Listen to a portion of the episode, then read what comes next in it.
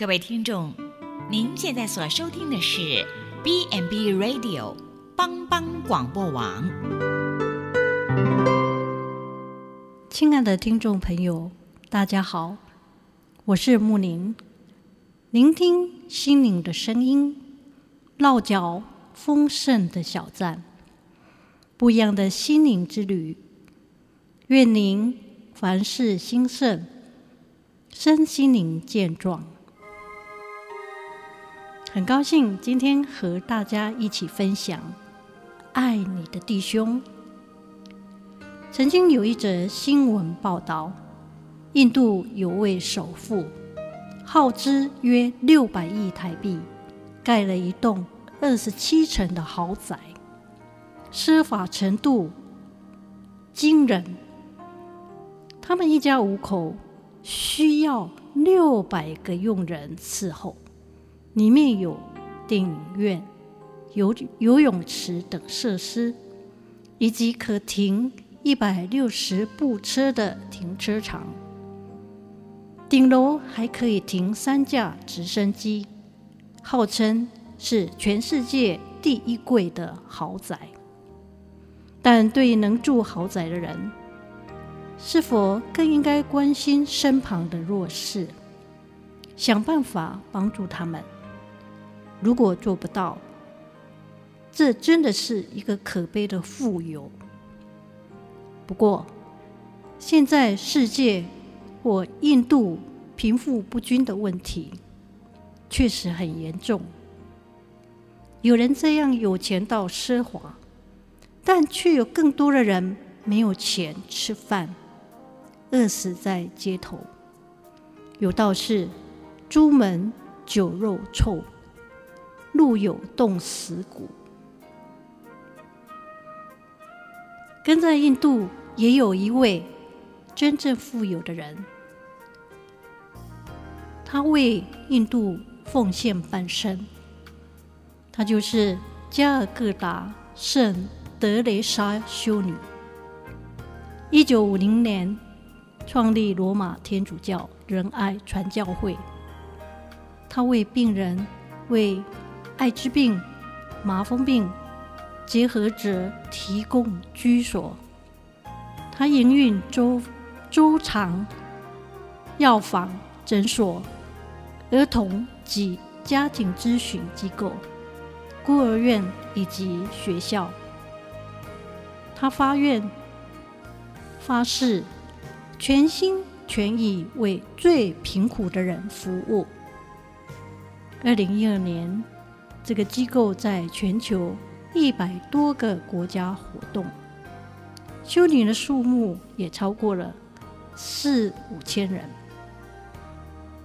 仁爱传教会总估计有四亿多美金的资产，但是传教会总部只有两位修女。和一台打字机。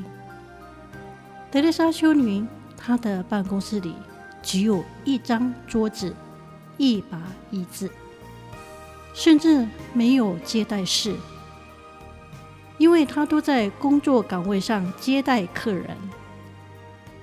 贫民窟、弃婴院、临终医院、收容院，在这个差会里。除了天主教修会传统的贫穷、贞洁、服从三个誓愿以外，还要加上全心全意，不要酬劳，为最贫苦的人，也就是为基督耶稣受难的化身而服务。一九七九年，为了表彰德蕾莎修女。为消除对和平造成威胁的贫穷及困苦，他所做的工作与成就，他被颁予诺贝尔和平奖。他到挪威领取和平奖的时候，希望挪威政府取消为他准备的国宴。他的想法是，一顿国宴只让一百三十五个人吃饱。但国宴这笔钱交给仁爱传教修女会，便能够让一万五千个印度人得到一日的温饱。挪威政府回应了德蕾莎的要求，答应他把宴会的六千美元费用交给他使用。修女拿到这笔钱，同时还拿到了四十万瑞币的捐款，连那个众人所仰慕的诺贝尔奖牌也被他卖掉了。他所得收款连同奖金，全部献给了穷人。对他来说，那些奖牌如果不变成钱，为穷人服务，就一文不值。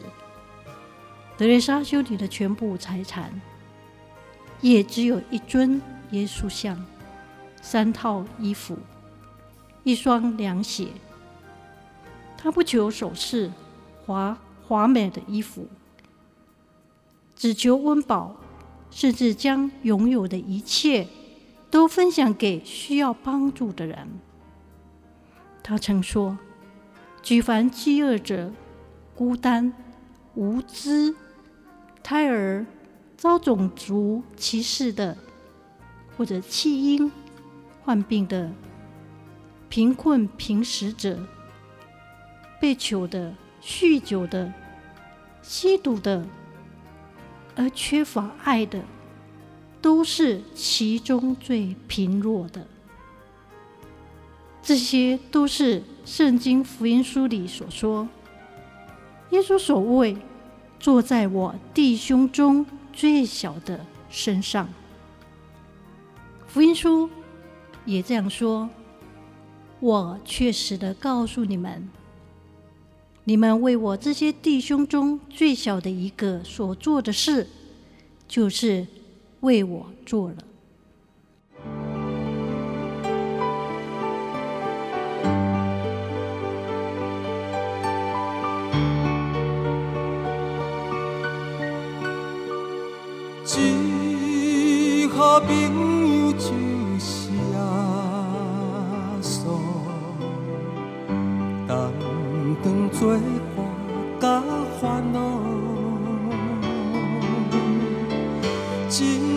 真正难有大大福气，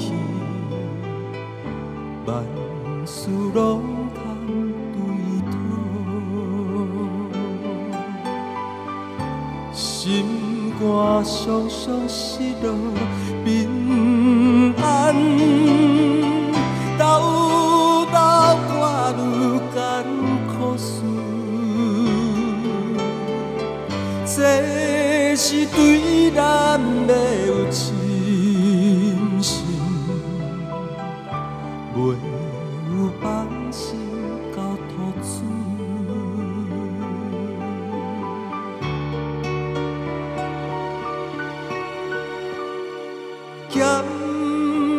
咸菜拄着油温试炼，